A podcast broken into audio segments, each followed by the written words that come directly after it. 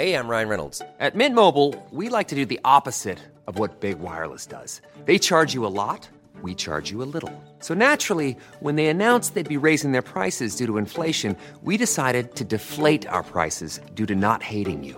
That's right. We're cutting the price of Mint Unlimited from $30 a month to just $15 a month.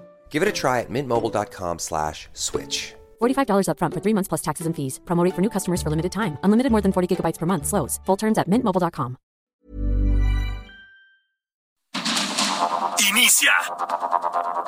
Heraldo Noticias de la tarde con Jesús Martín Mendoza. En Heraldo Radio.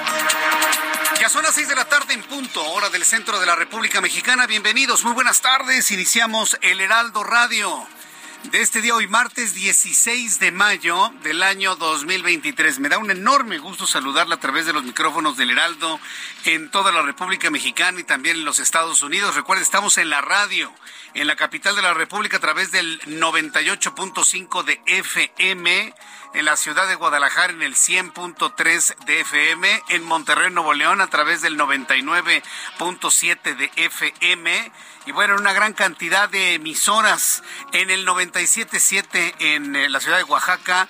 Y bueno, pues por supuesto en Tepic Nayarit, nuestra nueva emisora en el 103.3 de frecuencia modulada y muchas emisoras más en México y en los Estados Unidos. Como siempre le digo, súbale el volumen a su radio, que le tengo la información más importante hasta este momento. A ver, primer asunto del día, las beligerancias del presidente de la República las vamos a platicar. Resulta que ahora está peleado con Perú, está peleado ahora con Guatemala. Imagínense nada más. Y además con maestros de la Coordinadora Nacional de Trabajadores de la Educación, hay que recordarlo, a quien les prometió atender todas sus demandas. ¿Y pues cuál? Hoy la coordinadora sigue tan beligerante en tiempos de Obrador que como en tiempos de Peña Nieto o en tiempos de Felipe Calderón o de Vicente Fox. Luego de las protestas y el intento de portazo en el Palacio Nacional de esta mañana, el gobierno federal acordó reunirse en la Secretaría de Gobernación con los maestros de la disidencia magisterial los que están aglutinados en lo que conocemos como Coordinadora Nacional de Trabajadores de la Educación para escuchar sus demandas. Fíjense nada más, han pasado casi cinco años de la presente administración y el gobierno procomunista, socialista, gobierno del pueblo, para los pobres, en cinco años no ha podido atender las demandas de la Coordinadora Nacional de Trabajadores de la Educación. Es inexplicable totalmente inexplicable. Y hoy les están prometiendo, pues vamos a reunirnos para oír sus demandas. Cinco años después de que llegaron, de verdad, hasta parece broma, de verdad. Ah, por eso están tan enojados los de la coordinadora, porque ven que prácticamente este sexenio ya se acabó, prácticamente ya este oscurantismo está terminando y sus demandas no han sido escuchadas y los han tratado igual de mal que las otras administraciones. Hoy les dieron de toletazos, los agarraron con escudazos a las afueras del Palacio Nacional. Una escena verdaderamente dramática para muchos maestros en la República Mexicana. Bueno, pues les prometieron ser escuchadas sus demandas, donde se espera la participación de la titular de la Secretaría de Educación Pública, Leticia Ramírez, el coordinador de los diputados de Morena, Ignacio Mier, y el subsecretario de Gobernación, César Yáñez Centeno. Como si el go este gobierno de López Obrador estuviese iniciando ayer. Llevan cinco años y apenas hoy se van a reunir con la coordinadora. Al ratito desde la Secretaría de Gobernación le voy a tener todos los detalles aquí en el Heraldo Radio. Ayer en, el Puerto Escondido, Oaxaca, fue asesinado un turista de origen canadiense, identificado como Víctor Mason, de 27 años de edad, quien recibió múltiples disparos de arma de fuego por la espalda cuando se encontraba al interior de su vehículo. Es decir, otro extranjero más que muere en tierras mexicanas. Mientras tanto, la más importante organización de profesionales del derecho internacional la International Bar Association manifestó su inquietud y preocupación por las declaraciones que catalogó como injuriosas del presidente mexicano contra la Suprema Corte de Justicia de la Nación.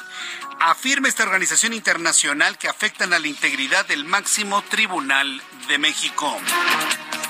Y ante el evidente abandono por parte de la Comisión, Nacional de Cultura Física y el Deporte, la CONADE, las clavadistas mexicanas Alejandra Orozco y Gabriela Argúndez se sumaron a las voces de deportistas en la búsqueda de apoyos y dejaron entrever la posibilidad de subastar sus medallas de bronce que obtuvieron en la justa deportiva de Tokio.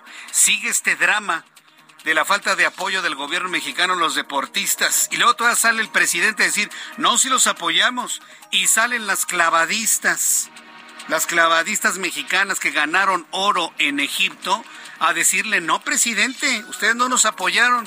Ah, es que les pagamos su sueldo en el ejército. Una cosa es el sueldo que me da el ejército y otra cosa es que no pagaron un solo peso, ni de uniformes, ni de preparación, ni de viajes, ni de hospedajes, ni de alimentación, nada absolutamente.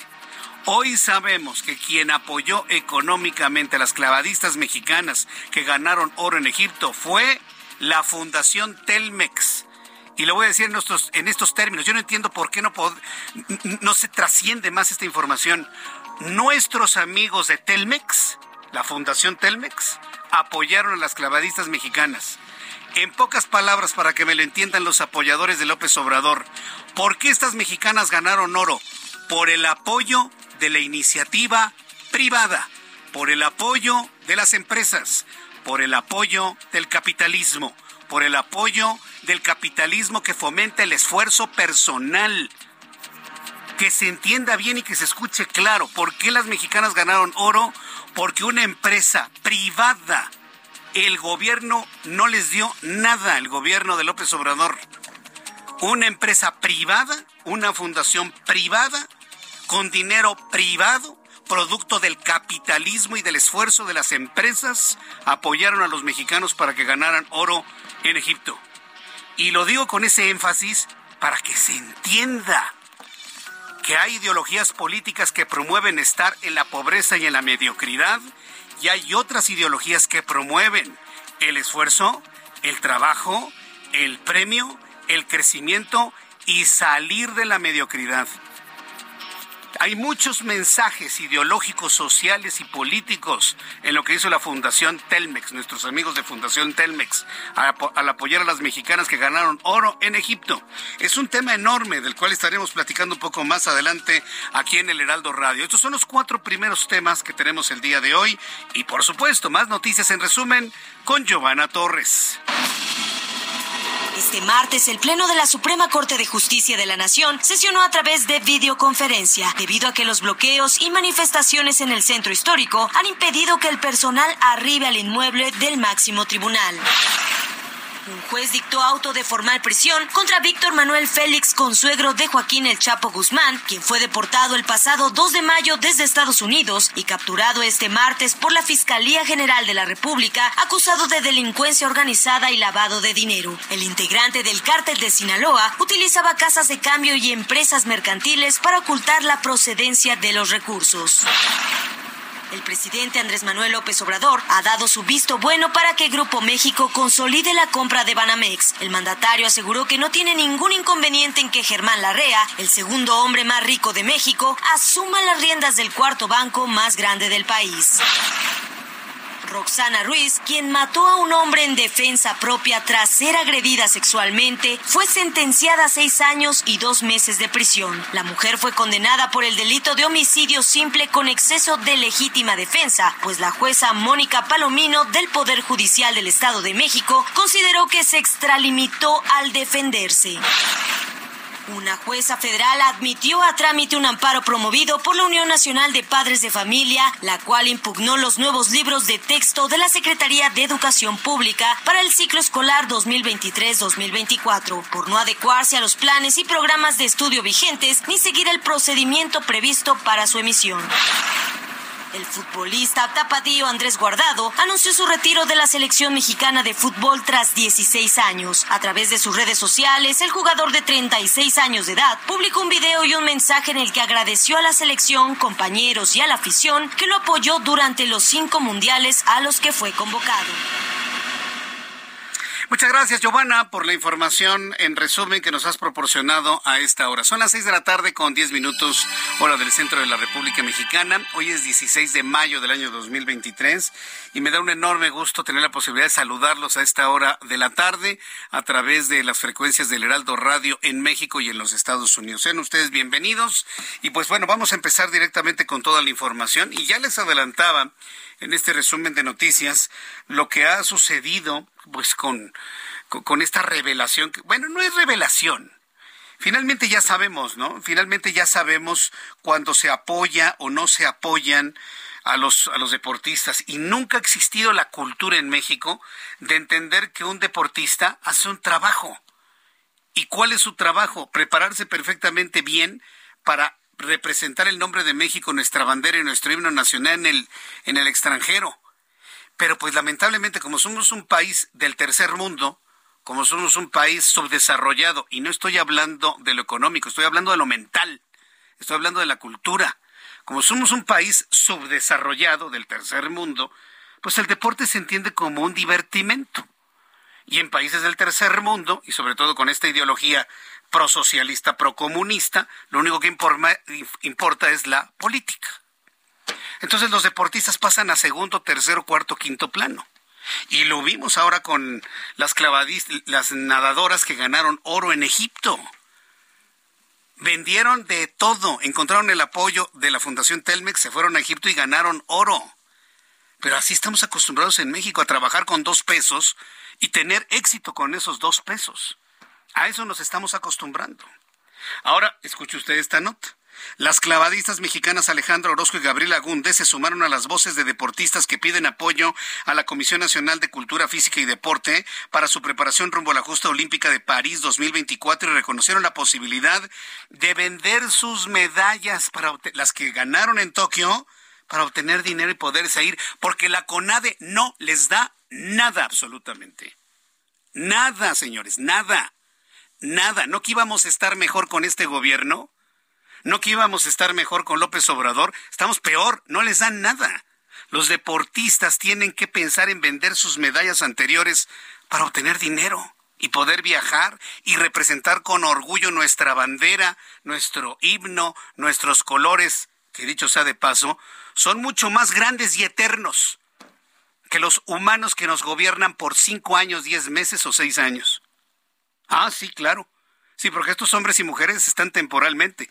Ellos se van y vendrán otros. Y nuestro país y nuestra bandera y nuestro himno van a prevalecer por encima de quien hoy se siente dueño de este país.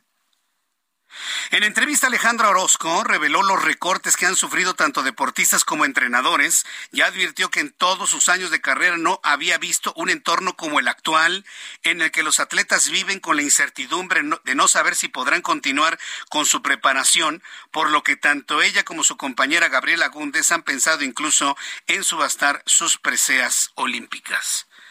Gabriela Gúndez, súbale el volumen a su radio, medallista olímpica de clavados en Tokio, está en la línea telefónica del Heraldo de México. Estimada Gabriela Gúndez, bienvenida, gusto en saludarte, muy buenas tardes. Hola, hola, buenas tardes, Jesús. Pues Aquí andamos, un gusto saludarte, tristemente, desafortunadamente en estas circunstancias, pero aquí andamos. A ver, yo te voy a decir una cosa en primera instancia, no vendas tu medalla, yo estoy confiado, yo estoy confiado en que en este momento en el Heraldo de México habrá algún empresario, alguna fundación que busque apoyarlas y que no se deshagan de lo que han ganado con toda intensidad y que, que se demuestre, así como tus compañeras que ganaron oro en Egipto, ustedes van a ganar oro apoyados por las empresas mexicanas ¿Han buscado ustedes patrocinios de empresas para poder salir adelante tal y como lo hicieron tus amigas y compañeras que fueron a Egipto? Sí, así es. Pues mira, ahorita eh, nosotras, tanto Ale como yo, venimos de competir hace hace dos semanas, competimos en un selectivo donde nos ganamos nuestro lugar para ir a competir al mundial tanto en las pruebas de individual como sincronizados. En ese mundial ya vamos a estar buscando las plazas olímpicas y no tenemos el recurso. Eh, no tenemos el recurso para nuestra preparación, para nuestros para nuestro día a día. Entonces, eh, claro que se me ha pasado por la cabeza, claro que, que ha sido una idea el decir, bueno, ¿qué podemos hacer? Estamos buscando soluciones. Y claro que se nos ha pasado por la cabeza eso que mencionas de, de subastar la medalla. Nosotras somos las primeras personas que no quisiéramos hacerlo, porque al final de cuentas esa medalla representa mucho, representa toda mi trayectoria deportiva, todo lo que he pasado, todos los aprendizajes, pero también quiero llegar a París 2024 y, y pensar e ilusionarme en que puedo ganar otra medalla. Entonces, si hoy en día no tengo los recursos para mi preparación, para mi camino rumbo a Juegos Olímpicos, pues estamos buscando la solución.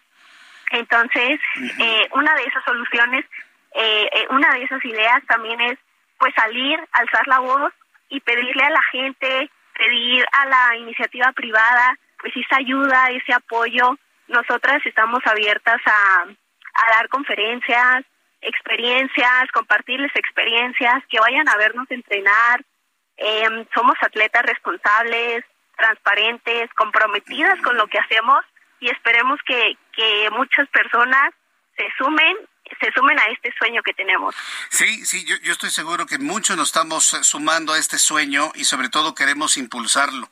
Sobre todo porque me parece muy injusto que muchas personas, y te lo digo, millones de mexicanos en este país creyeron que con las nuevas condiciones de gobierno que tenemos, los deportistas mexicanos iban a estar mejor que nunca. Y sin temor a equivocarme, están ustedes peor que nunca.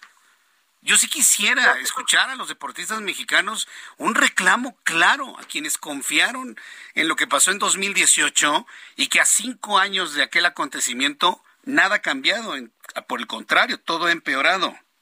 Gabriela. Tenemos meses eh, sin cobrar beca.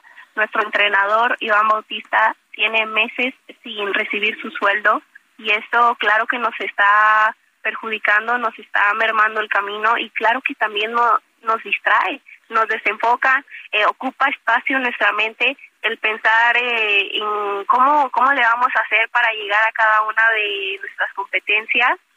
Hemos tenido días difíciles, han sido momentos complicados, estamos dividiendo nuestro tiempo eh, en la alberca, eh, compartiendo ese tiempo en, en la alberca para salir, dar entrevistas, alzar la voz, no es algo que deberíamos estar haciendo porque no nos corresponde estar buscando apoyos para ir a competir, pero esta vez nos toca hacerlo y tenemos que hacerlo si es que queremos llegar a Juegos Olímpicos. Entonces sí, es triste la situación, pero tenemos que adaptarnos y, y con o sin apoyos, pues queremos buscar una medalla más.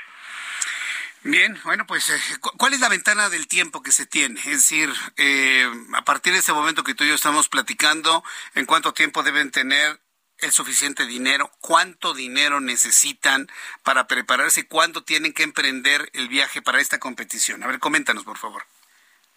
Tenemos eh, nuestra próxima competencia es el Mundial en Fukuoka, Japón. Eh, es a mediados de julio.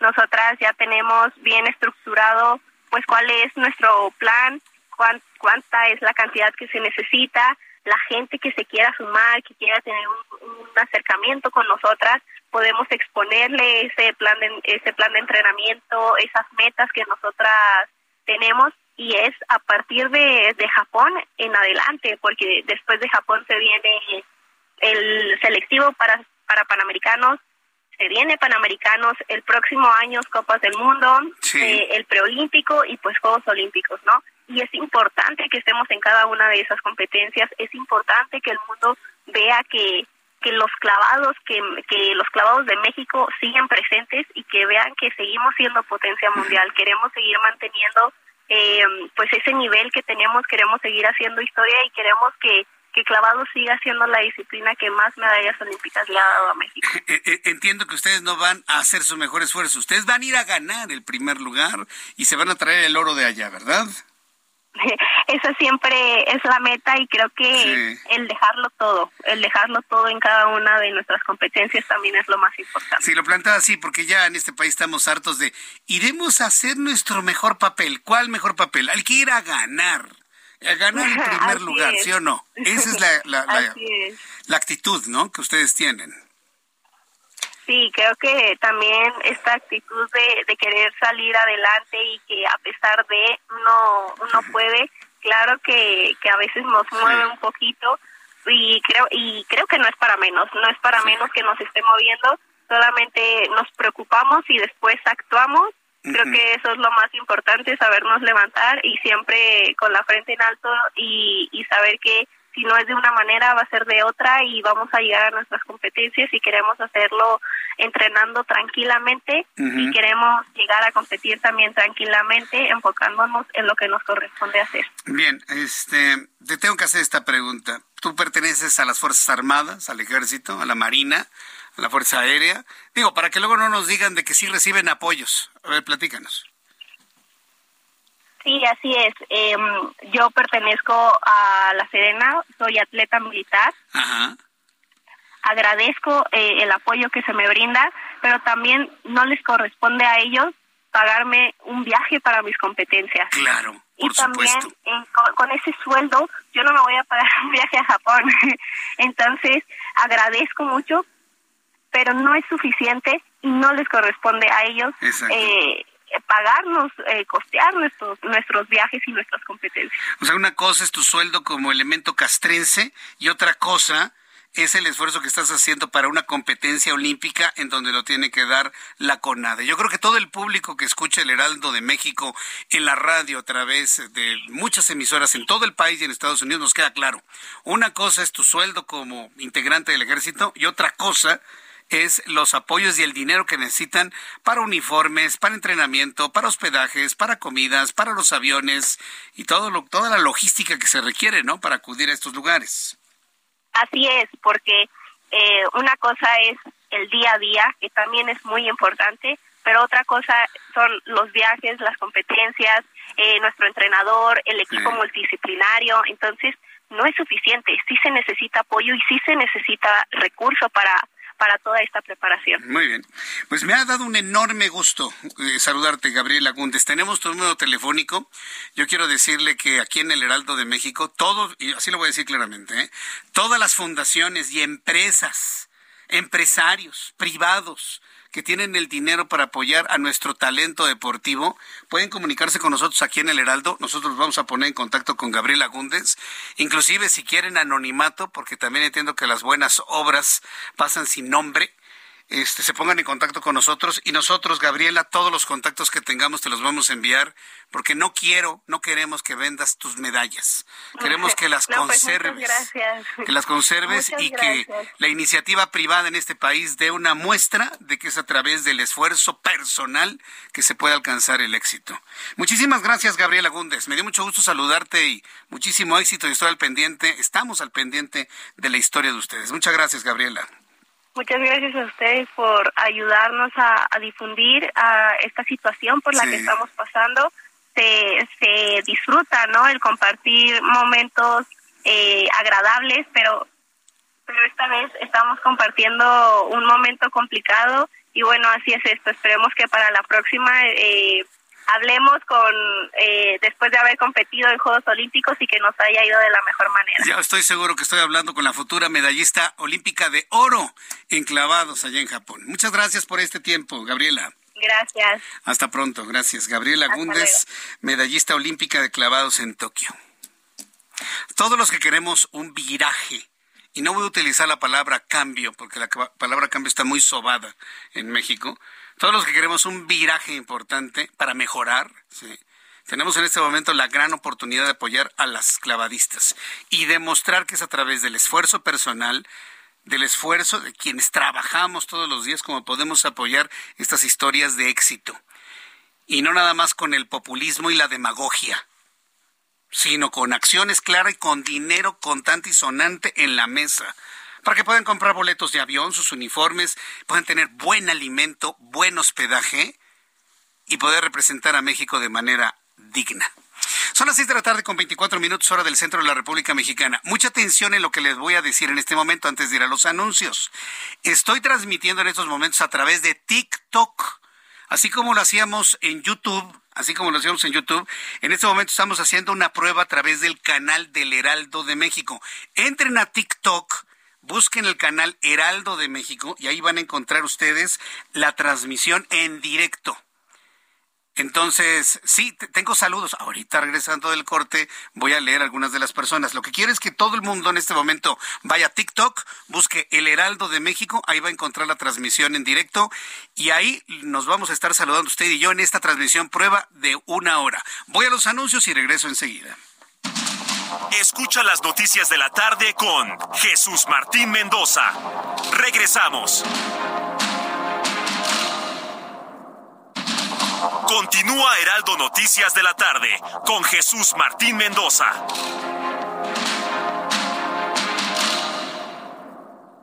De 31.1% sin IVA. Vigencia del 3 al 31 de mayo. Detalles en ram.com.mx. Aprovecha el mes del trabajo RAM con las mejores promociones del año para estrenar una RAM 4000. La única pick-up doble cabina que carga con más trabajo. Llévatela con tasa desde 9.75%. RAM. A todo con todo.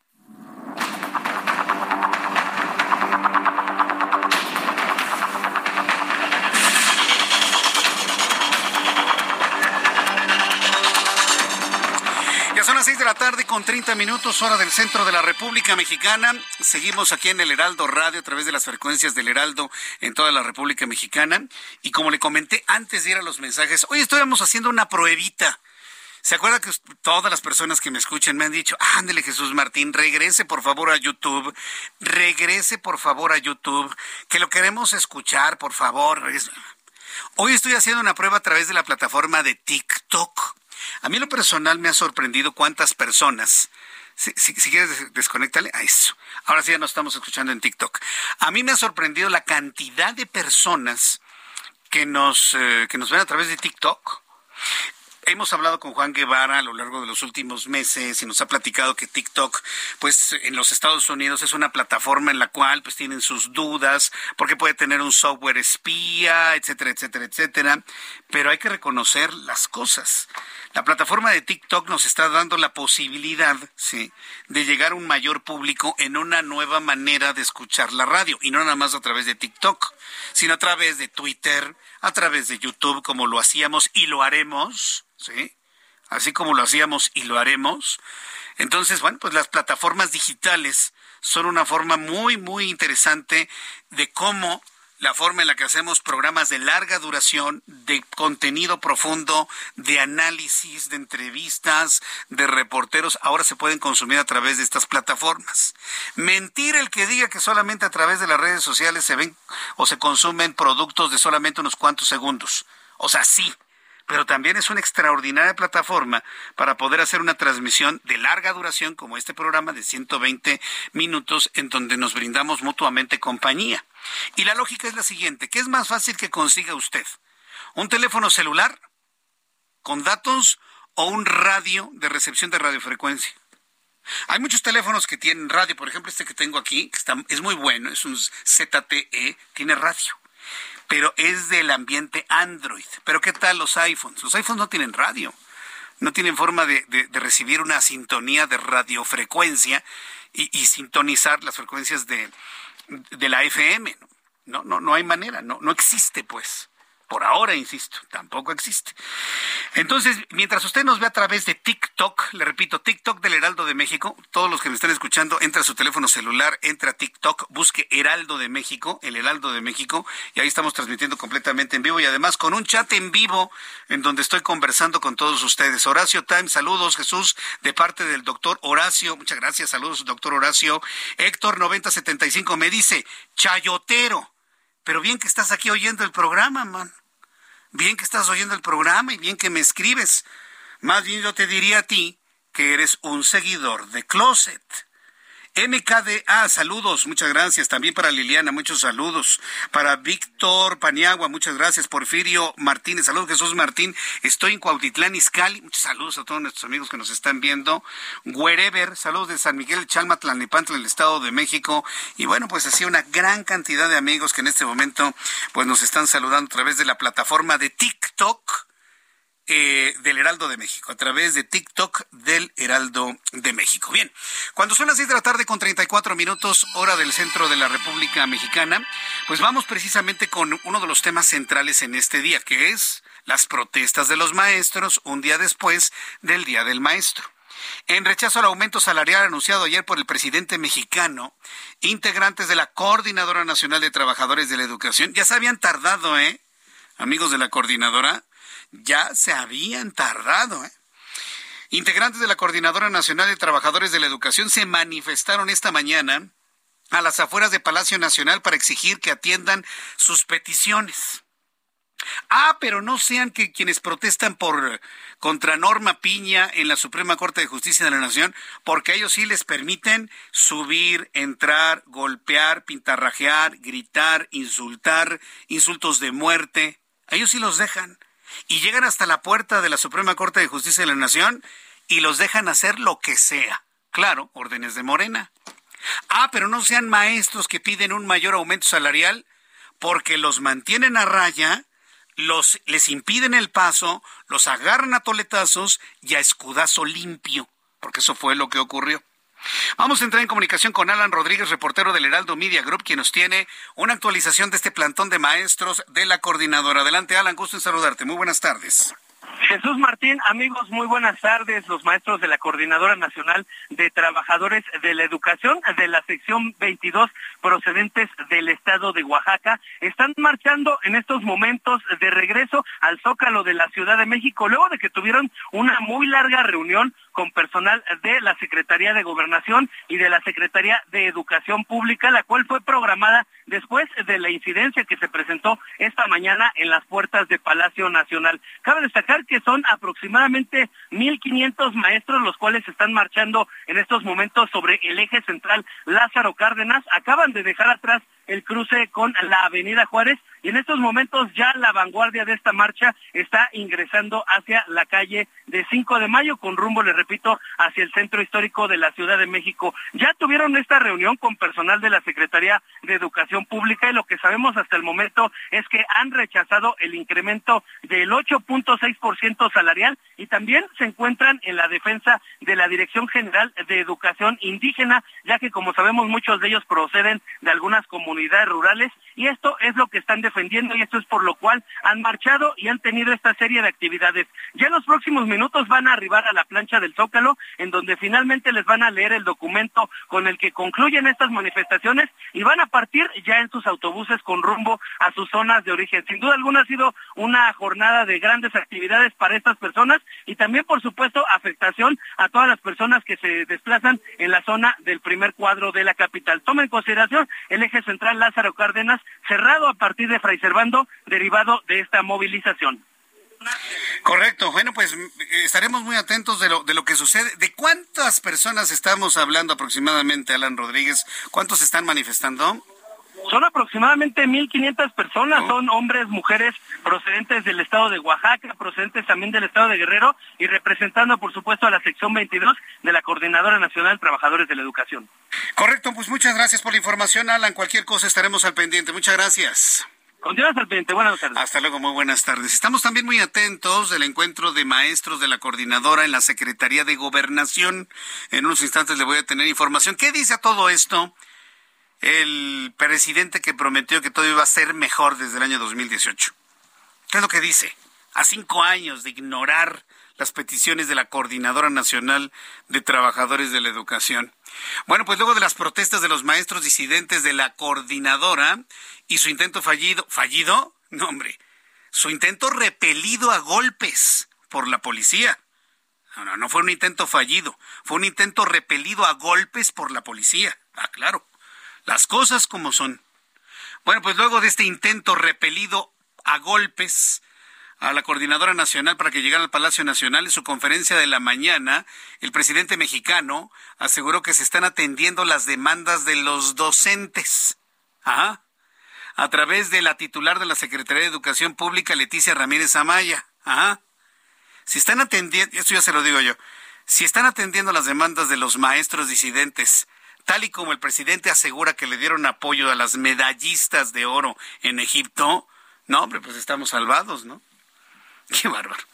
Sobre algunas de las demandas de los maestros, el presidente mexicano rechazó que haya maestros despedidos por protestar en contra de la reforma educativa y explicó que en caso de los maestros indígenas no es verdad que vayan a pasar al Instituto Nacional de los Pueblos Indígenas, lo que atribuyó una falta de información por parte de los propios docentes. ¿Habrá que ver quién tiene la falta de información? Sí, porque el desincorporar precisamente este, esta rama de la Secretaría de Educación para enviarla ya a pueblos indígenas, sí, es algo que se informó en su momento. Y si el presidente mexicano lo está negando, entonces en la mañana les dio una orden para revertir esa medida. ¿Cómo lo explicó el presidente el día de hoy? Escúchelo usted mismo. En el caso de los maestros que están protestando ya se les está eh, atendiendo. Este, lo que están demandando, pues ya se está cumpliendo. Quieren, por ejemplo, la cancelación de la reforma educativa, eso ya se hizo, aunque ellos sostienen que no, son visiones distintas. Sí, visiones distintas, ¿no? Del México real y del México que no es real. Esas son las visiones distintas, ¿no? Del México que es y del México que se quiere ver o que se quiere transmitir. Eso es, eso es definitivo. Tengo en la línea telefónica, súbale el volumen a su radio, a Pedro Hernández. Él es líder de la sección 9 de la Coordinadora Nacional de Trabajadores de la Educación en la Ciudad de México. Estimado Pedro Hernández, me da mucho gusto saludarlo. Bienvenido al Heraldo. ¿Cómo está? Muy buenas tardes. Buenas tardes, Jesús. Aquí estamos. Dice el presidente que están atendiendo todas sus demandas, pero lo que vimos hoy en la mañana, pues me dice que no. ¿Cuál es la verdad, don Pedro? Bueno, desde ayer, que tradicionalmente es el Día del Maestro y que se entendería que es para festejar, eh, miles de docentes estuvieron desde temprana hora ayer en la Ciudad de México, realizamos una movilización de San Cosme a Palacio Nacional y bueno, pues lo que estamos planteando es que la reforma educativa anterior no terminó de irse, que solo cambiaron algunos nombres, seguimos padeciendo eh, un, una excepción laboral, le llamamos nosotros, porque para el ingreso, para la promoción siguen aplicándose evaluaciones, solo se quitó la evaluación punitiva de la permanencia para los docentes. Y bueno, el detonante el día de hoy con los compañeros de la sección 22 de Oaxaca que también participaron ayer y, y se quedaron eh, acampando ahí en, en el Zócalo y hoy se manifestaron desde temprano, pues es esto que eh, ponían ustedes al final, eh, de que el propio presidente reconoce que hubo una iniciativa que envió eh, de la desaparición, fusión o traslado de 18 organismos, entre ellos la Dirección General de Educación Indígena Intercultural de la Secretaría de Educación Pública, pasaría, según esta iniciativa, a el Instituto Nacional de Pueblos Indígenas. Nos parece que no es correcto, debe de seguir siendo una función eh, educativa a, cargo de la secretaria de, la Secretaría de Educación Pública. Y bueno, si bien el, el presidente hoy declara que eh, se que no va a proceder, lo que solicitamos es que se retire entonces la iniciativa porque si no queda latente en el poder eh, legislativo, pues una iniciativa presidencial tiene preferencia, no quisiéramos tener alguna sorpresa.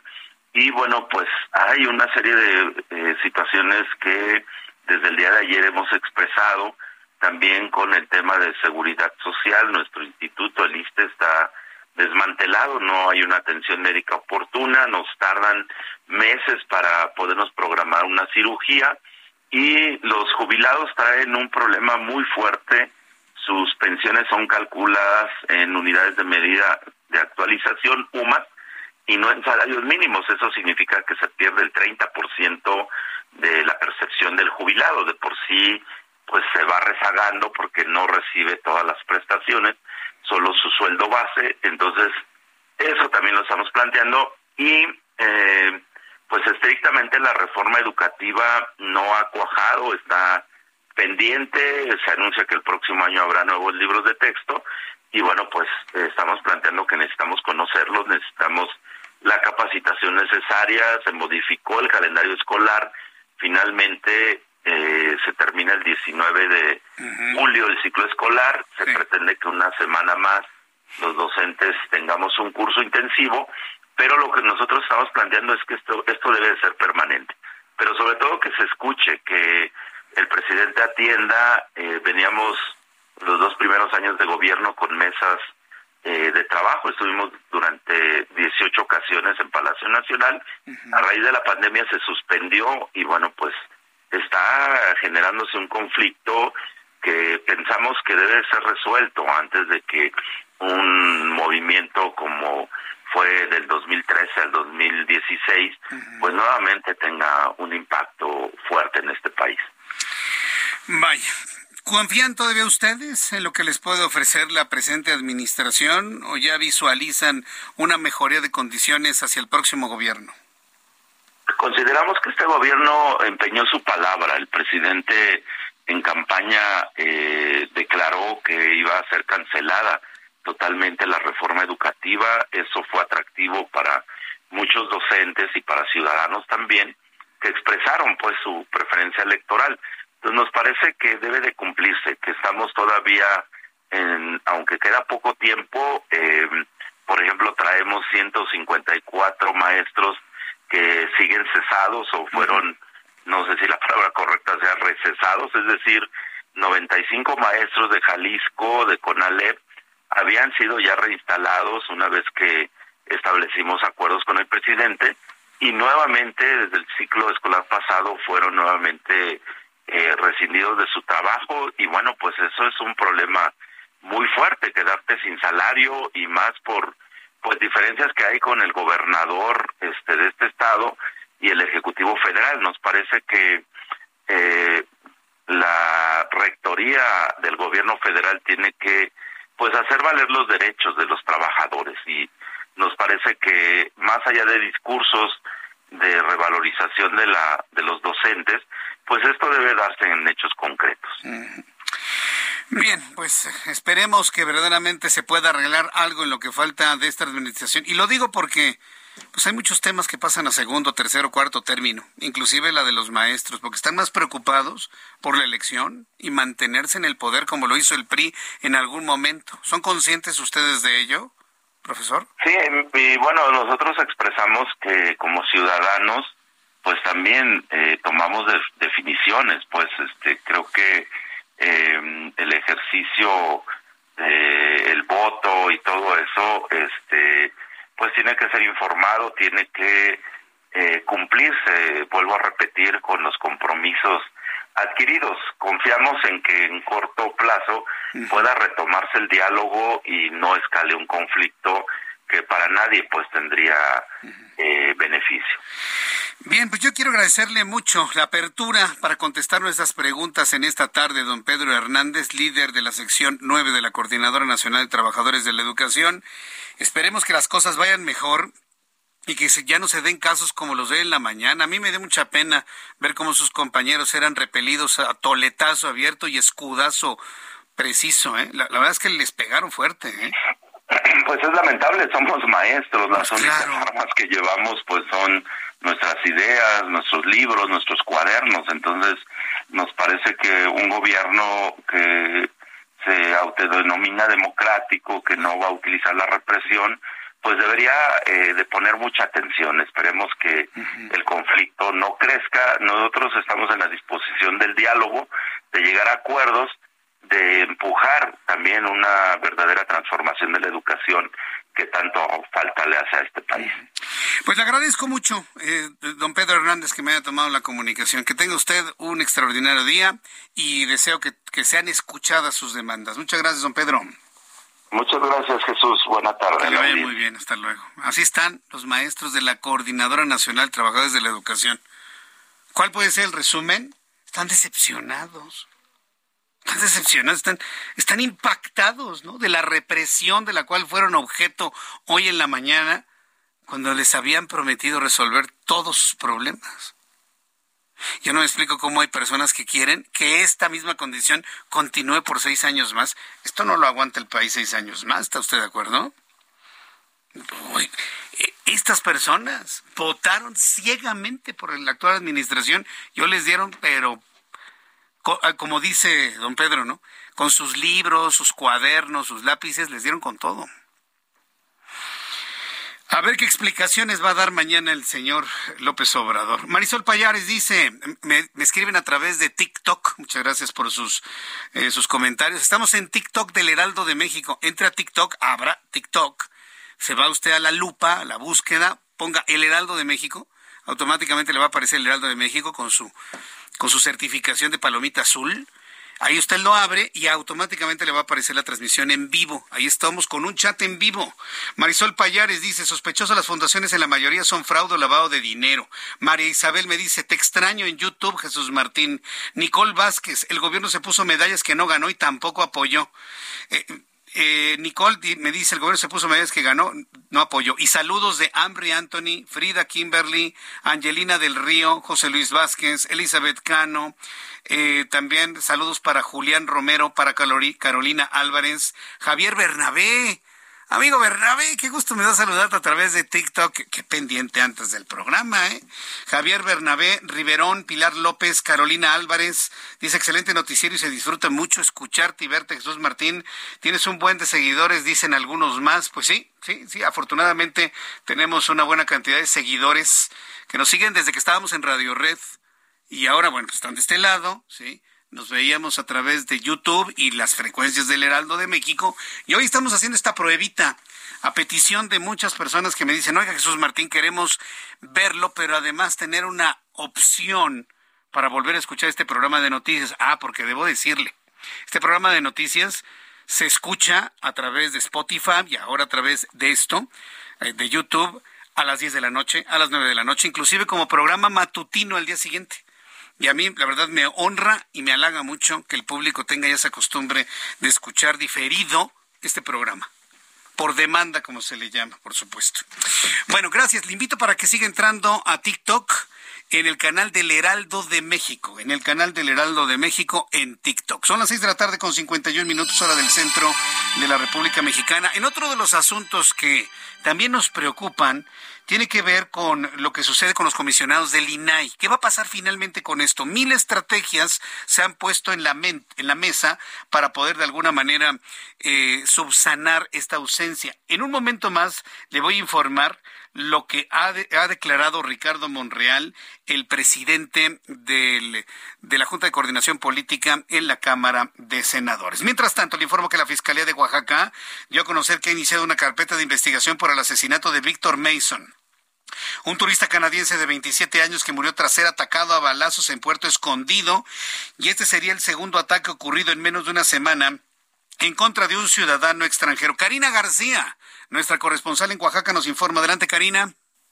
Así es, Jesús Martín, pues un turista originario de Canadá fue asesinado en la agencia municipal de Puerto Escondido en la región de la costa oaxaqueña. La víctima como ya lo habías comentado, identificada como Víctor, de 27 años de edad, fue atacada ayer con un arma de fuego por la espalda cuando se encontraba en la colonia, colonia perdón, Arroyo Seco, en el municipio de San Pedro Mixtepec. Y es que de acuerdo con los reportes, se informó que el cuerpo se encontró tirado en la calle Mar del Norte, en la zona cercana a la terminal de autobuses y a menos de dos kilómetros del aeropuerto internacional de Puerto Escondido. Ante estos hechos, la Fiscalía General del Estado informó que ya inició la indagatoria correspondiente por este asesinato y bueno, en las últimas horas eh, esta situación ha generado conmoción entre las y los ciudadanos de aquí del estado, toda vez que eh, recordemos que el pasado fin de semana también murió Benjamín Gamón, originario de Argentina. Además, eh, comentarles pues que este turista junto con otros dos más fueron atacados el pasado 12 de mayo por un hombre en una playa de la comunidad de Chacagua. Es un poblado también de la costa oaxaqueña. Los familiares de Benjamín informaron eh, sobre su deceso en el hospital de la Ciudad de México el día de ayer. Y bueno, comentarles que el fiscal general del Estado, eh, pues Bernardo Rodríguez Alamilla, aseguró que investigarán estos hechos y por supuesto se eh, castigará a esta persona que atacó a estos tres turistas argentinos y que es originario de Guerrero. Jesús Martínez, el reporte. Correcto, muchas gracias Karina, gracias por tu información. Buenas tardes. Hasta luego, muy buenas tardes. Son las seis de la tarde con 54, las seis de la tarde con 54 minutos hora del centro de la República Mexicana. Gracias por sus comentarios. Jimena se ha unido a nuestra, a nuestra transmisión. muchísimas gracias. Ana Laura también se une. Le recuerdo que estamos a través de TikTok del Heraldo de México. Y también agradezco mucho sus saludos, Elizabeth Osorno. Saludos desde el centro de la Ciudad de México. Hay quien me dice, eres único. Jesús Martín me dice Carolina, muchas gracias. Mario Méndez, ¿qué tal Jesús Martín? Qué bueno encontrarte nuevamente. Soy tu radio escucha, te escucho en Amecameca. Eh, voy a ir a los anuncios y de regreso, amigos en Guadalajara, recuerde que estamos en digitales del Heraldo de México.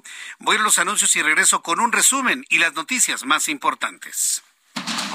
Escucha las noticias de la tarde con Jesús Martín Mendoza. Regresamos. Continúa Heraldo Noticias de la tarde con Jesús Martín Mendoza.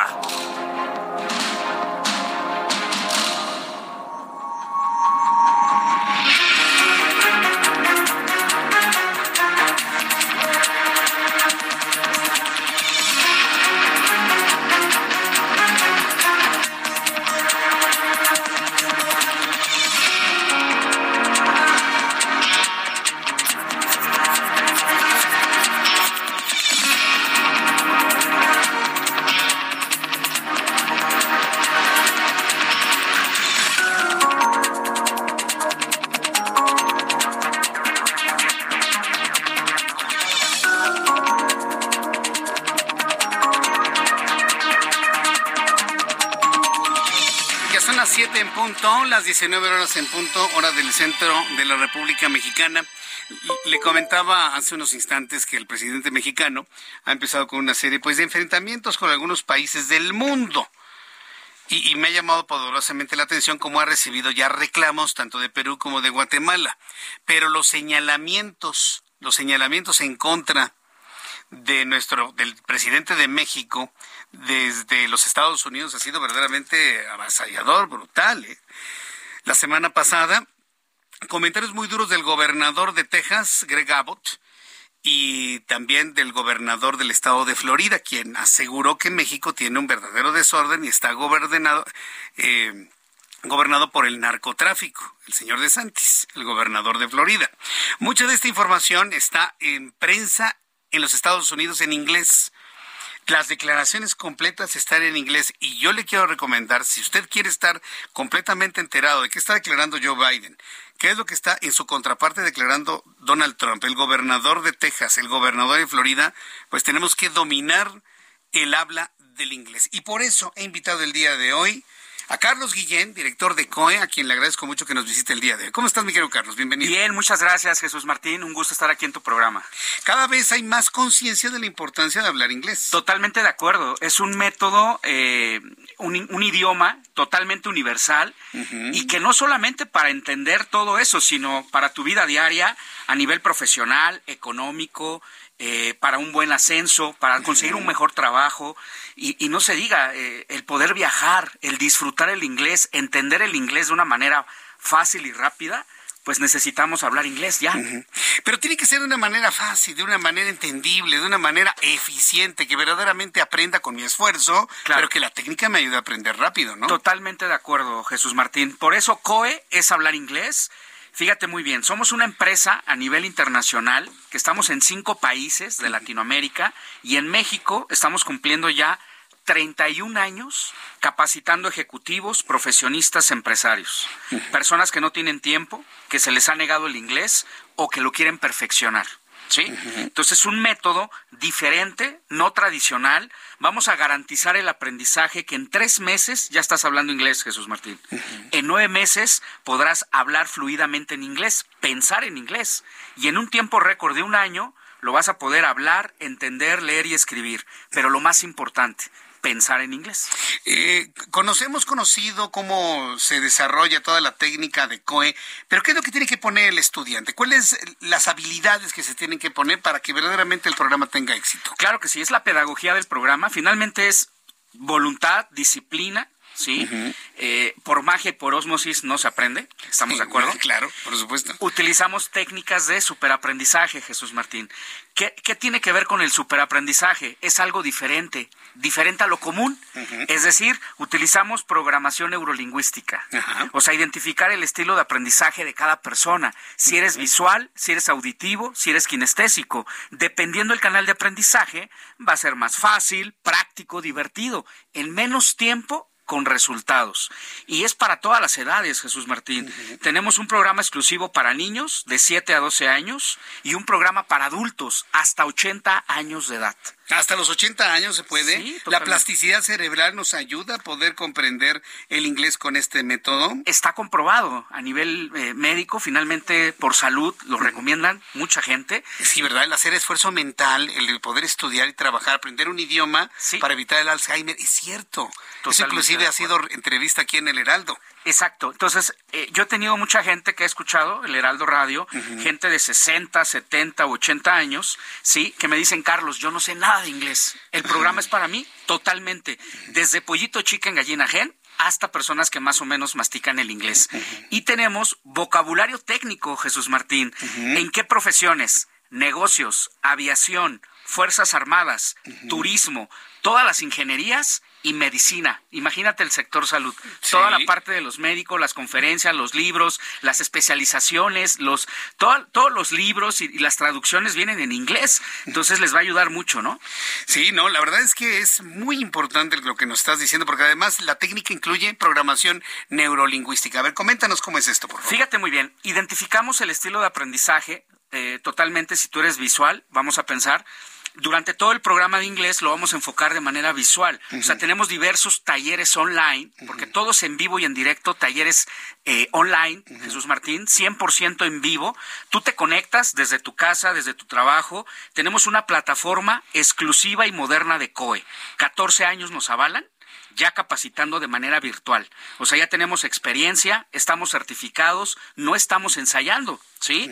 Y la garantía que en tres meses ya están hablando el inglés de manera natural. ¿Qué te parece? Hay personas que nos están pidiendo ya el número telefónico, a, dónde se tienen que comunicar, qué es lo que hay que, hacer para conocer también tus promociones. Voy a dar el teléfono, es el 5555 0202 52. 5555 0202 52. Ya estamos atendiendo en este momento. Sí, ya en este momento aquí. Yo ¿Qué tengo, hacemos? Yo tengo mi celular en la mano.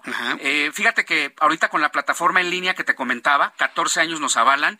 esta plataforma es única. Tú te puedes conectar en tiempo real, Jesús Martín, hasta cinco minutos antes y puedes reservar en vivo.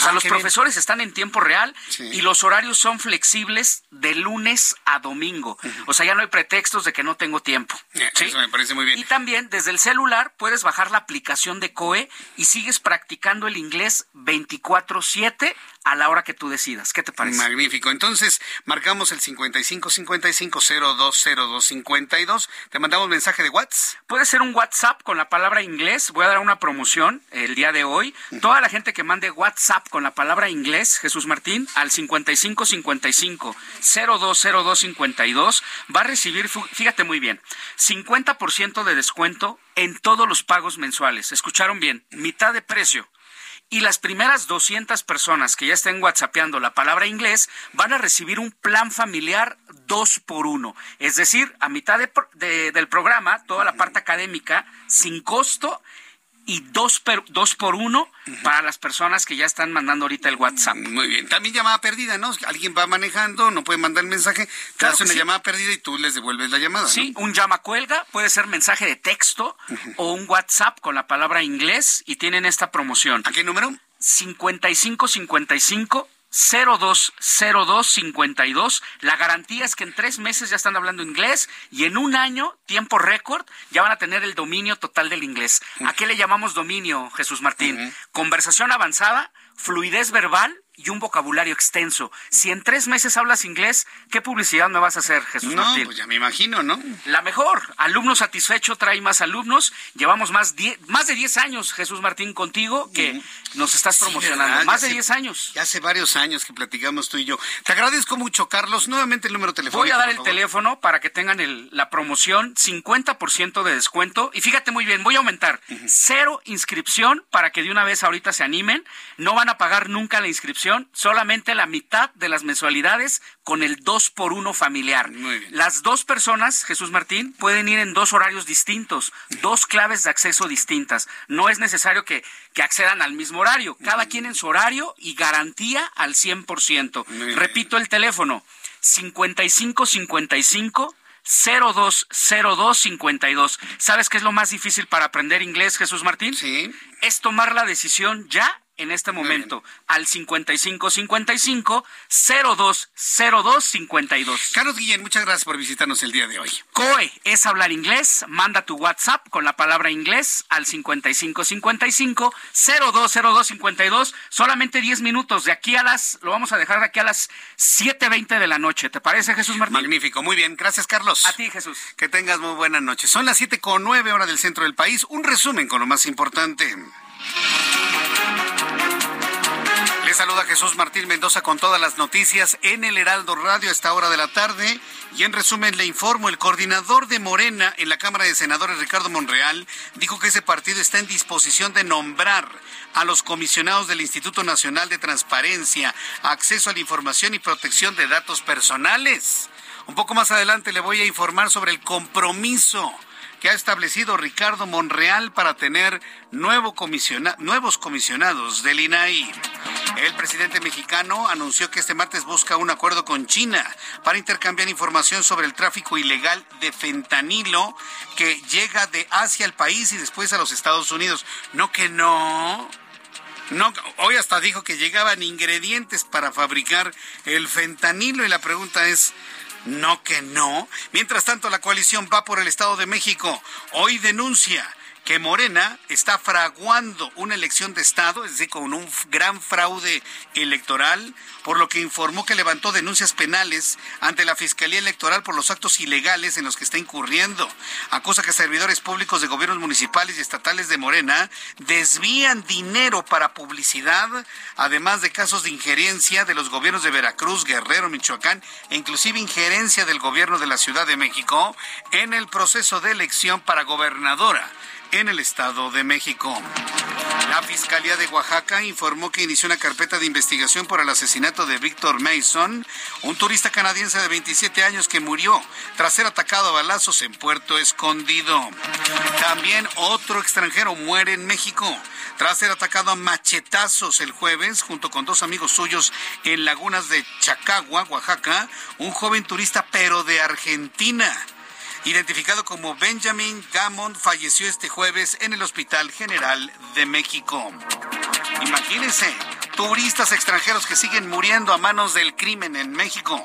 Mientras tanto, en entrevista con el Heraldo Radio, la clavadista y medallista olímpica Gabriela Agúndez explicó que tanto ella como su compañera Alejandra Orozco se clasificaron recientemente al Mundial de la Especialidad a pesar de no contar ni un solo peso de la CONADE no cuentan con ni un solo peso de la CONADE, por lo que están buscando diversas formas de apoyo, como el patrocinio de empresas privadas, impartición de conferencias, incluso la venta de sus medallas. Fíjense, sus medallas anteriores las quieren vender para tener dinero y poder viajar a Japón.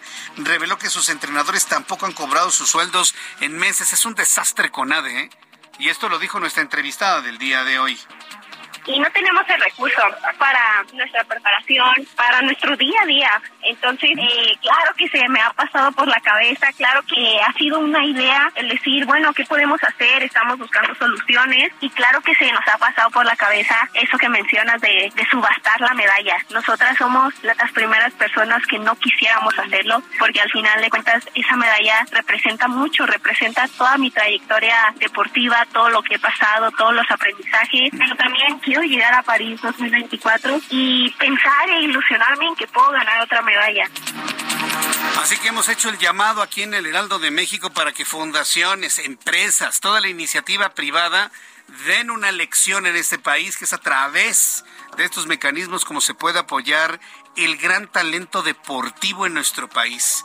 Así como lo hizo Fundación Telmex con las, las nadadoras artísticas en Egipto, bueno, pues estamos muy pendientes de cualquier institución, fundación, empresa, empresario, visible o anónimo, pueda apoyar a las clavadistas mexicanas para realizar su sueño en Japón.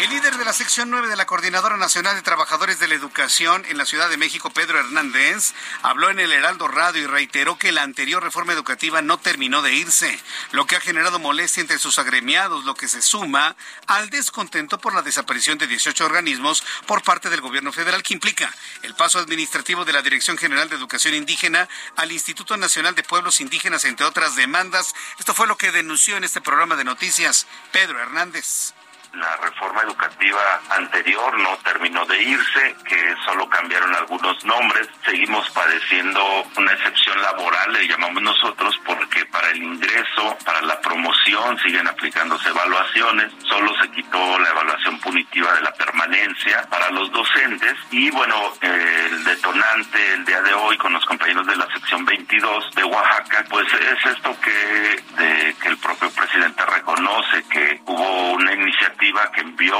de la desaparición, fusión o traslado de 18 organismos. Las relaciones entre México y Perú están en el momento más bajo y más frío en toda su historia. El gobierno de Perú le ha exigido al presidente de México que entregue la presidencia pro tempore de la Alianza del Pacífico. No hacerlo es una clara violación a los tratados internacionales, le ha dicho la secretaria de Relaciones Exteriores de Perú no a México, porque usted y yo somos México, no, no, no. El reclamo es directamente a Andrés Manuel López Obrador, quien es el presidente en turno de nuestro país. Bueno, pues siguen los reclamos directos, insisto, no a México. El reclamo es a Andrés Manuel López Obrador, presidente de México. Aclaremos las cosas. La ex candidata presidencial de Perú, Keiko Fujimori, se lanzó durísimo contra el presidente mexicano Andrés Manuel López Obrador para defender a Dina Boluarte de las acusaciones del mandatero mexicano quien llamó, la llamó usurpadora. ¿Y ese nada más? El presidente mexicano llamándole usurpadora a la presidente legítima de Perú, Dina Boluarte. El otro es un golpista que lo tienen encerrado en la cárcel allá en Perú. Fíjense nada más. El presidente llamándole usurpadora a una mujer. ¿Cómo le ha ido a Norma Piña, que también es mujer? les, ha ido a las mujeres terrible. Pero bueno, llamó usurpadora a Dina Boluarte. Y hoy los peruanos están indignados con López Obrador. A través de su cuenta de Twitter, la hija del expresidente de Perú dijo, ver al presidente de México llamar usurpador a la presidenta legítima Boluarte es algo que como mujer peruana rechazo tajantemente, dijo Keiko Fujimori. Aquí el único usurpador es usted, señor López, que se está apropiando de la Alianza del Pacífico, robándole ese derecho a Perú, acusó Keiko Fujimori a través de su cuenta de Twitter. Durísimo Perú contra el presidente mexicano. Un juez del Poder Judicial de la Ciudad de México deberá devolver a volverá, deberá volver a dictar sentencia a Mónica García Villegas, dueña del colegio Enrique Rebsamen, el colegio que se cayó en el terremoto del 19 de septiembre de 2017, en donde murieron aplastados 19 niños. Sí, porque ya nada más decimos, murieron 26 personas. No, espérenme murieron abajo de los escombros 19 niños, aplastados por su propia escuela. A veces como que se nos olvidan las cosas y es importante refrescar la memoria. ¿eh? Por la muerte de 19 niños abajo de los escombros y 7 maestros más en el terremoto del 17. Esto luego de que un tribunal federal amparó a Miss ¿sí? Y ordenó responder el reponer el procedimiento en contra en su contra tras detectar una serie de inconsistencias en la acusación que se le hizo por responsabilidad de los directores de la obra al ser propietario de la escuela afectada por el terremoto. Es decir, Miss Money se está defendiendo como va gato boca arriba para evitar estar encerrada y librar la acusación y su responsabilidad por construir pisos de más, ponerle mármol, ponerle jacuzzi a su nidito de amor arriba de la escuela, lo que generó un mayor peso. Viene el terremoto y la escuela se cae sobre 19 niños. Ah, quiere evadir esa responsabilidad la señora. pues lo mantendremos informado para que esto no pase de largo.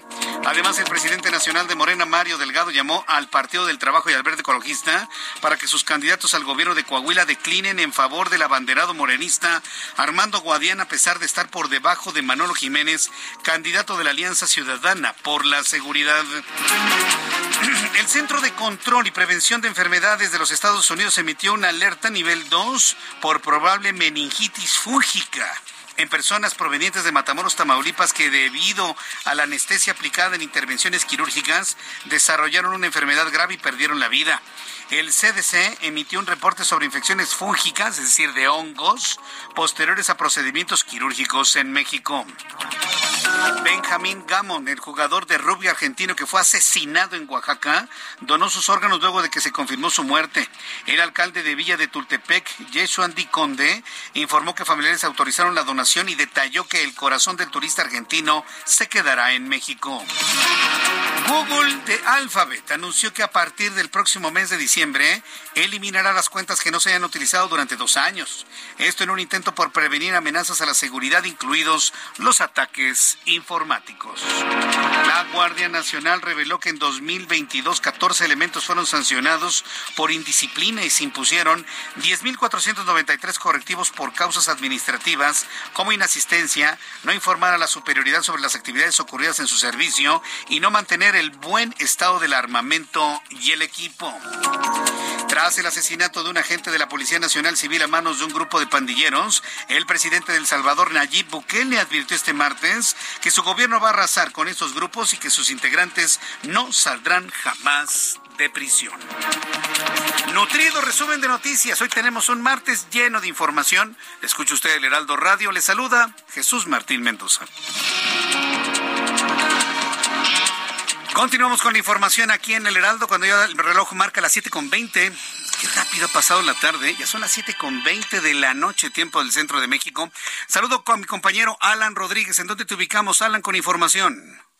Jesús Martín, amigos, muy buenas noches. Ya en estos momentos los maestros de la Coordinadora Nacional de Trabajadores de la Educación están haciendo su retiro de la zona centro de la Ciudad de México. Algunos de ellos eh, incluso se dirigen en metro hacia la zona de la estación San Lázaro para tomar los transportes que los estarán regresando a su lugar de origen. Otra parte de este grupo de maestros se está desplazando sobre la avenida 20 de noviembre para iniciar el abordaje el abordaje de los autobuses luego de que se les dio un mensaje de que continuarán con su jornada de protestas y manifestaciones, pero ya cada uno de ellos en sus lugares de origen, luego de que no llegaran a un acuerdo de este de aumento del 8.6% salarial en la reunión que tuvieron con la Secretaría de Gobernación. Por lo pronto, es el reporte que tenemos. Nosotros continuamos al pendiente. Muchas gracias por la información, Alan.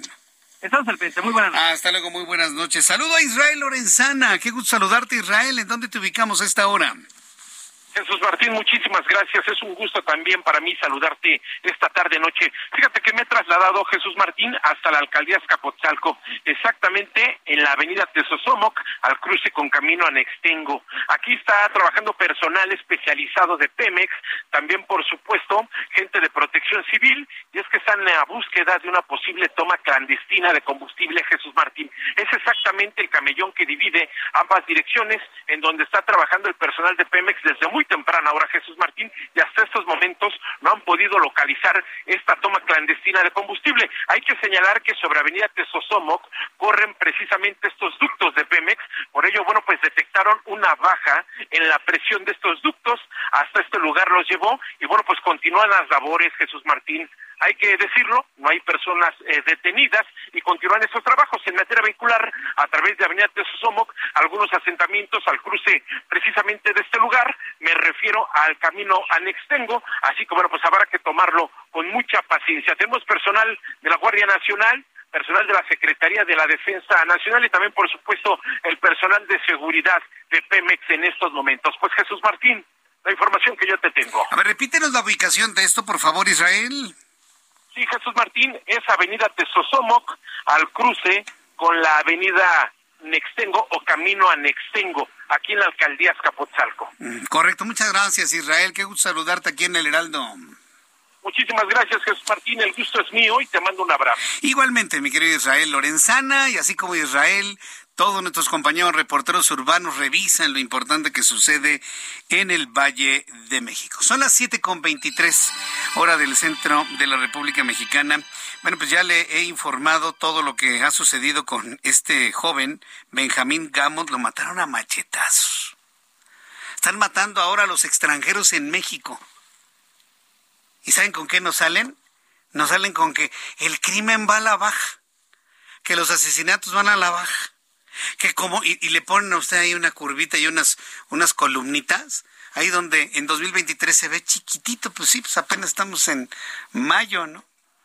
Y luego si le ponen ahí un maquillaje al dato, ¿cómo está la percepción del crimen? Imposible ir a Michoacán, por ejemplo. Imposible ir a algunas zonas del estado de Guerrero. Ah, pero el crimen baja. El crimen baja. Después de los anuncios, mi compañero Héctor Vieira nos va a tener toda la información de economía y finanzas. Le tendré más información de lo que sucede allá en Oaxaca. Todo este conflicto diplomático por la Alianza del Pacífico y las acusaciones que se han, han llegado desde Perú y desde Guatemala. Hoy le reclamaron a Guatemala al presidente mexicano, a él. Regreso con toda esta información después de los anuncios. Le invito para que me escriba a través de Twitter, arroba Jesús Martín MX. Escucha las noticias de la tarde con Jesús Martín Mendoza.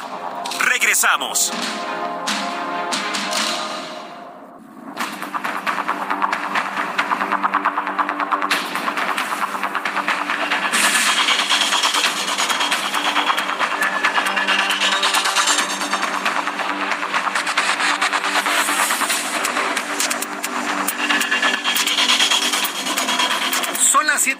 Las 19 horas con 30 minutos, hora del centro de la República Mexicana. Continuamos con toda la información aquí en el Heraldo, en el Heraldo Radio. Muchas gracias por sus comentarios, sus opiniones.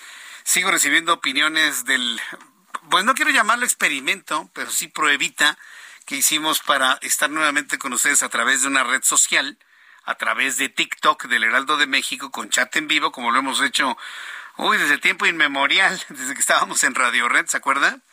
Bueno, este no lo estoy haciendo en YouTube, pero ahora lo, empecé a hacer en Twitter del Heraldo de México. Parece que salió bastante bien, así que esté muy atento de todas las, las, plataformas que vamos a estar probando y utilizando para poder llegar a más público, ofrecerle un programa por demanda para que lo pueda escuchar usted un poco más tarde, a las 9, a las 10 de la noche, mañana en la mañana, ¿por qué no? Durante la madrugada, en fin, a la hora que usted lo diga. Y estamos trabajando en ello para darle servicio a nuestra audiencia. Bueno, le he platicado en el resumen de noticias sobre este caso de este joven argentino que fue asesinado a machetazos en Oaxaca. Dice nada más. Eh, tras ser atacado a machetazos el pasado jueves junto con dos amigos suyos en lagunas de Chacagua, Oaxaca, un joven turista argentino identificado como Benjamín Gamón murió este jueves en el Hospital General de México. Su familia ha decidido donar los órganos de este joven. Cuando una familia decide donar los órganos de un familiar, más que brindarle ayuda a alguien que lo necesita, las familias buscan que una parte del ser que se fue se mantenga con vida. Es como tratar de mantener, aunque sea un poquito, un pedacito de la vida de quien en vida pues recibió tanto amor, cariño, bendiciones y demás. Además, Benjamín Gamón, me dicen, era, era un chavo atleta, ¿eh? Y, y, era una persona muy apreciada por sus amigos y por su familia. Vamos a escuchar esta información de Héctor Vieira para que vea usted lo salvaje que está en algunos puntos de México, a que nos sigan diciendo de que toda la violencia va a la baja, ¿verdad? Vamos a escuchar a Héctor Vieira. Adelante, Héctor, ¿cómo estás? Lo que debía ser un viaje de risas y diversión terminó en una tragedia, luego de que tres turistas de nacionalidad argentina fueron atacados a machetazos el pasado viernes en la playa Lagunas de Chacagua, ubicada en la costa de Oaxaca, causando la muerte de uno de ellos. De acuerdo con testigos, la agresión ocurrió cuando los tres jóvenes se encontraban en una palapa en la playa con un acompañante. A la postre el agresor, quien sacó el machete y comenzó a lesionar a Benjamín Garmont, de 23 años. En medio del asombro de sus acompañantes, Macarena González de 29 años y Santiago Lastra de 22, quienes fueron heridos cuando intentaron detener la reyerta. Sobre esto habló Marcos Gamón, hermano del turista fallecido. Sé que hay un expediente judicial hay ya un proceso judicial en marcha. Eh, ya a partir de, la declaración de la muerte de mi hermano ya tiene que haber una, una, declaración, digamos, de cargos. El atacante fue identificado como Cruz Irving, de 21 años, originario de Ometepec Guerrero, y de acuerdo con el gobierno municipal de Villa de Tututepec, se encontraba en esta localidad en búsqueda de empleo, por lo que fue detenido y acusado del delito de homicidio calificado. Al respecto, la Cancillería Argentina agradeció a las autoridades mexicanas por la solidaridad y eficacia en el apoyo brindado frente a lo que calificó como estos lamentables hechos, mientras que la Embajada Argentina en México y el Consulado Argentino continúan asistiendo a las familias de los afectados, quienes se espera regresen a su país natal una vez que concluyan las pesquisas, y se informó que la familia de Benjamín decidió donar sus órganos. Así que tienen que repatriar el informe y el, expediente hacia aquí para poder en parte eso, eh, habilitar al tema de la donación, porque como es una causa de muerte violenta, eh, tiene que intervenir la justicia para dar el ok para, el para, para la ablación. Descanse en paz, Benjamín Gamot. Héctor Vieira, Heraldo Media Group. No sé qué más dolor me da de ese tipo de notas. La muerte de los jóvenes a mano de estos malandros, eh, de gente convencida de que quien tiene un poco se le tiene que quitar por un asunto de justicia social.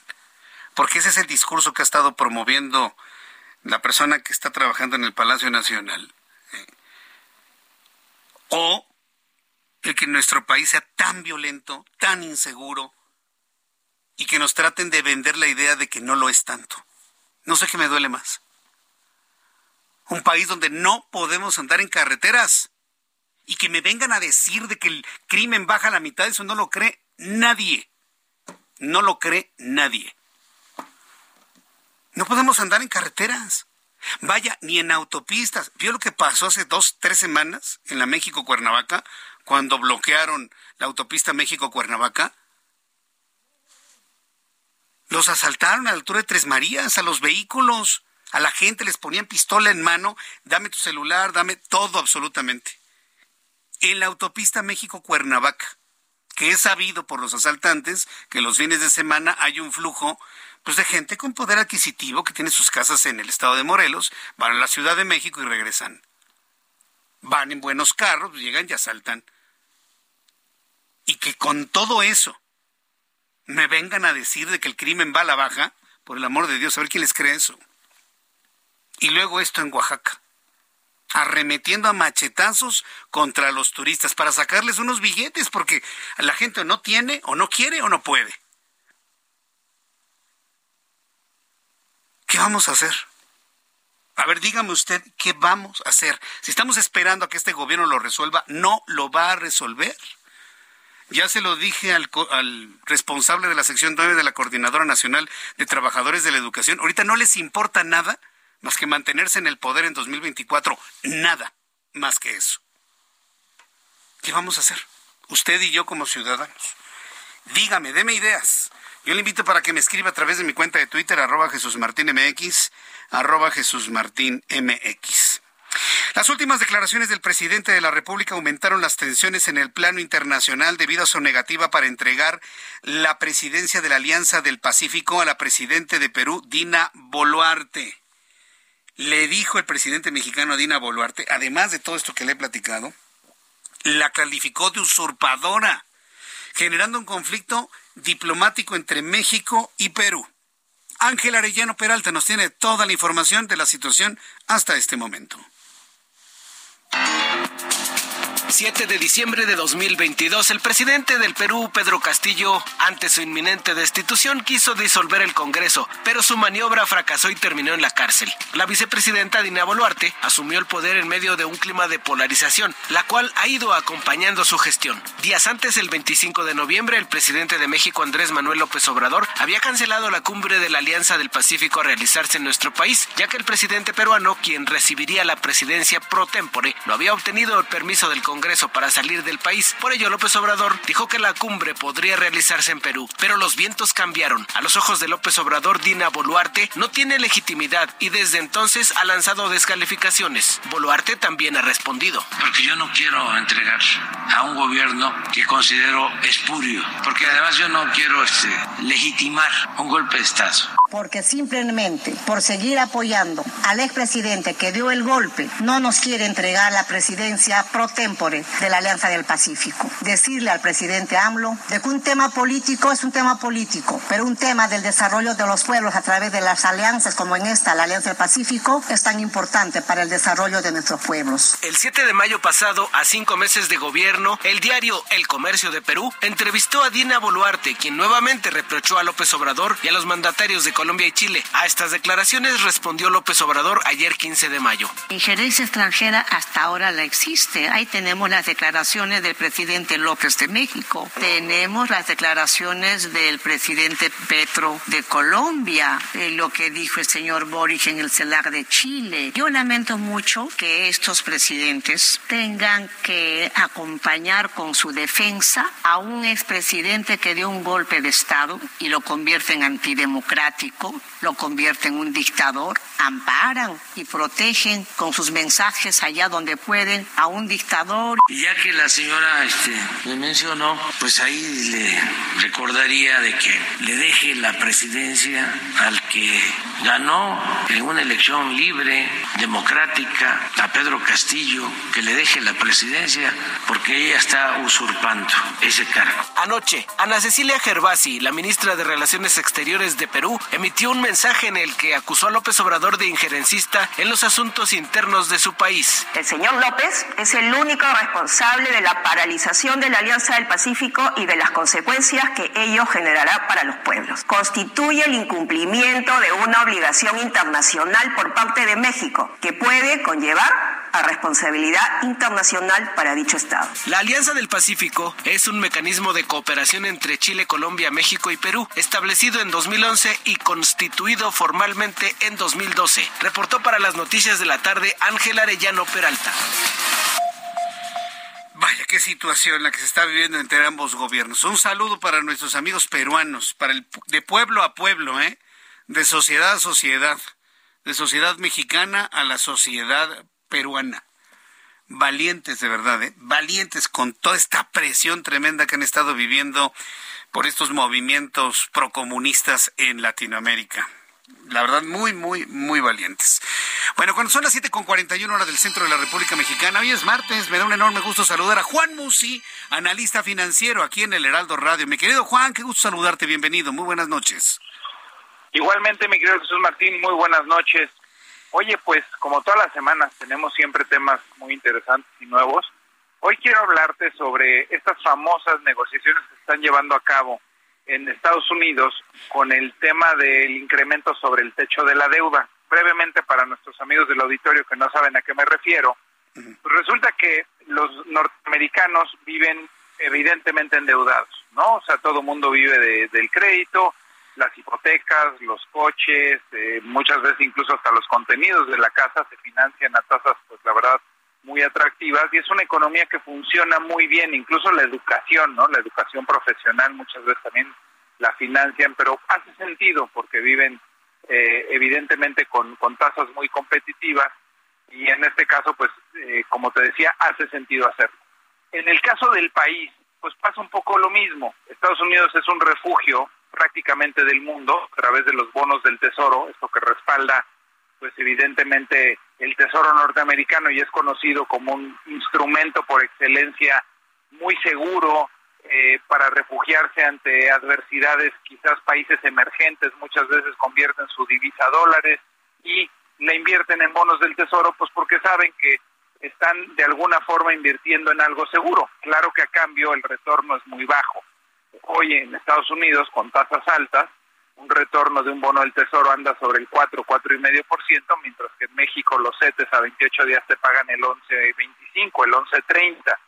Entonces, ¿qué quiere decir esto del techo de la deuda? Pues tienen muchos vencimientos de deuda pronto en Estados Unidos, operan con un déficit muy grande porque saben que el mundo entero los financia, porque saben que el mundo entero está dispuesto a seguir financiando esta enorme deuda, pero cuando se exceden de esta deuda y van incluso a rebasar el límite que se ponen para la misma, pues le llaman necesitamos ir al Congreso para pedir una autorización y subir el techo de la deuda porque nos vamos a pasar.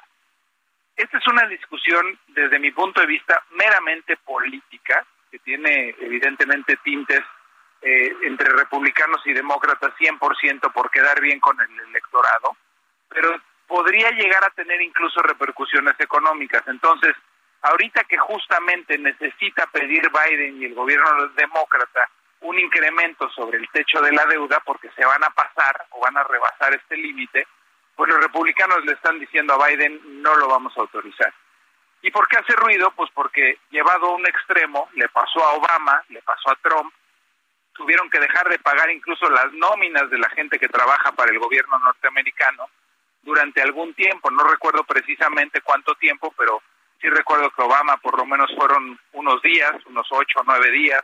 En el caso del gobierno de Trump también cuando ocurrió esto, dejó de pagar quizás un par de semanas.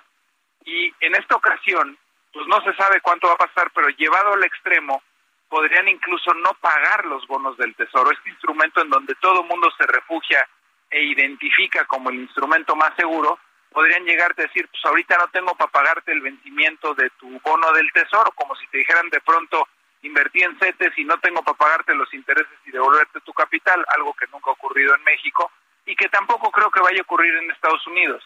Pero en el Inter Jesús Martín, ocasiona mucho ruido. Y te digo que para mí es una discusión meramente política porque lo que le están pidiendo los republicanos a Biden es que deje de endeudar a Estados Unidos y que se apriete el cinturón y que baje y ajuste el presupuesto. Y lo que Biden está pidiendo a los republicanos es que le autoricen brincar este bache y que promete hacia adelante también bajar el límite de la deuda. En esta discusión se pueden llevar todo lo que le queda este mes, el límite de hecho es a fin de mes, pero en el Inter está haciendo ruido en los mercados financieros y yo creo que es una discusión un poco estéril porque al final siempre se arreglan, incluso si sobrepasaran la fecha.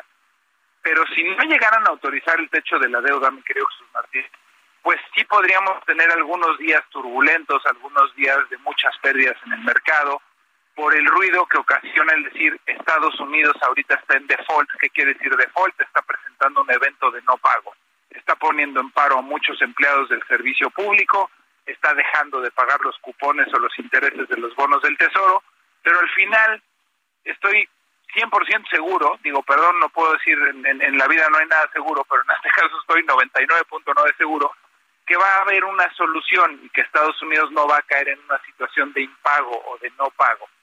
Al final, lo que te quiero decir y con este comentario es que mientras esto ocurre, los mercados están temerosos a ver si llegan a un acuerdo o no, si este acuerdo lo logran antes de que acabe el plazo eh, perentorio, en este caso, como te digo, es fin de este mes, pero siempre termina poniéndose de acuerdo, hay que estirar un poco la liga, aprovechan para ganar votos y poner sobre la mesa temas coyunturales para decir los demócratas gastan mucho en esto y nosotros republicanos queremos que dejen de gastar en esto y que se aprieten el cinturón, pero se van a poner de acuerdo. Entonces, en los siguientes días la atención está puesta en esto, si se llevan a cabo exitosamente o no las negociaciones del techo de la deuda y los reportes corporativos de las empresas que cotizan en bolsa, que siguen habiendo muchos reportes esta semana y pues evidentemente la temporada ha sido positiva, pero ha habido algunas señales ahí de que pudiera estarse asomando una recesión y tal. Entonces hoy fue un día rojo para los mercados por esta mezcla de noticias. Home Depot, que reportó por debajo del esperado, y que están esperando el reporte de Target, otra tienda también eh, pues de autoservicio que no esperan un gran reporte. Entonces, pues mucho ruido político y como se dice en México, mucho ruido y pocas nueces, yo creo que al final llegarán a un buen término y esto se va a solucionar, mi querido José Martín. Pues ah, esperemos que sí. Oye, quiero aprovechar para preguntarte rápidamente tu opinión. ¿Sigue todo este manejo político por parte de Morena y el gobierno actual de presentar como un gran triunfo un dólar en 17.90 eh, el tipo de cambio? eh, pero parece que no, no se entiende, ¿no? Que es un tipo de cambio que no conviene a quienes reciben dólares y gastan en pesos, ni para los exportadores, ni nada por el estilo. A mí me sorprende mucho ese manejo de las cosas desde el punto de vista político electoral, Juan.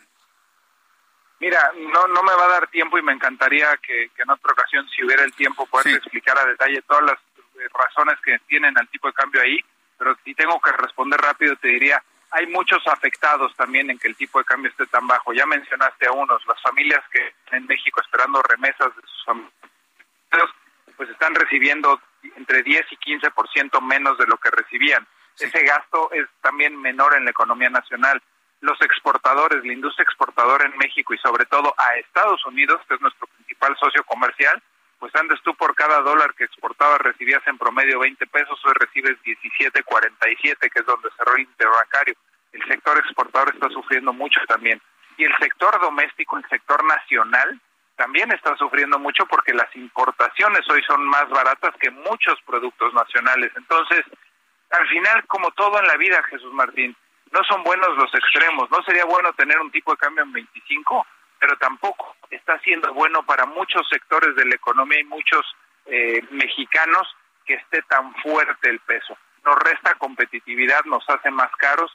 No es una crítica de mi parte, simplemente creo que pues tampoco es algo para presumir, es coyuntural, hay una entrada de divisas importantísima al país que tiene el tipo de cambio ahí, sobre todo por el nearshoring, este fenómeno de empresas internacionales que invierten en México y meten 60 mil dólares al año, las remesas que se triplicaron de 20 mil pasaron a 60 mil, la balanza turística, una entrada brutal de, de, por, por el tema de turismo en México. En fin, son muchos factores que ahí lo tienen barato, pero tenemos que tener esto en consideración. Estoy seguro que muchos que me están oyendo que o reciben dinero del extranjero o exportan, pues evidentemente esto les está costando mucho dinero y no es una situación favorable para pues. nada, ¿no? Mi querido Juan, tu cuenta de Twitter, por favor, para que el público entre en contacto contigo, por favor. Arroba Juan S. Musi, arroba Juan S. Musi, con el gusto de poder responder dudas y preguntas relacionadas con temas económico-financieros. Muchísimas gracias, Juan Musi. Te envío un fuerte abrazo como siempre. Gracias por participar. Igualmente, mi querido Jesús Martín, muy buenas noches a ti a la Gracias, muy buenas noches. Son las 7.50 hora del centro de la República Mexicana. Toda la información internacional con Alina Leal Hernández. La ministra de Relaciones Exteriores de Perú, Ana Cecilia Gervasi, rechazó categóricamente las expresiones que el presidente de México, Andrés Manuel López Obrador, hizo sobre la actual presidenta de Perú, Dina Boluarte, y lo acusó de intentar tergiversar la realidad con fines de ocultar los problemas internos que, según la canciller, vive México. El presidente de la Corte Suprema de Ucrania, Sebol Kinasev, fue detenido en el marco de una investigación por un caso de corrupción y un soborno de 2.7 millones de dólares.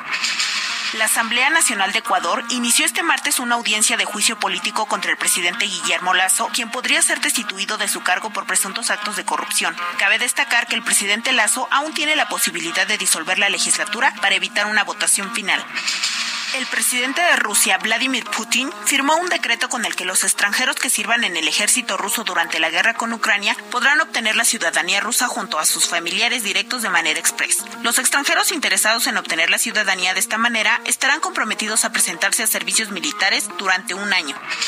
El secretario de Estado de Estados Unidos, Anthony Blinken, acusó al gobierno de China de permitir el envío de precursores químicos a México, los cuales son utilizados para fabricar el fentanilo que se trafica a territorio estadounidense. Durante una comparecencia ante un comité del Senado estadounidense, criticó que Pekín no está cooperando de forma genuina con Washington para frenar el narcotráfico.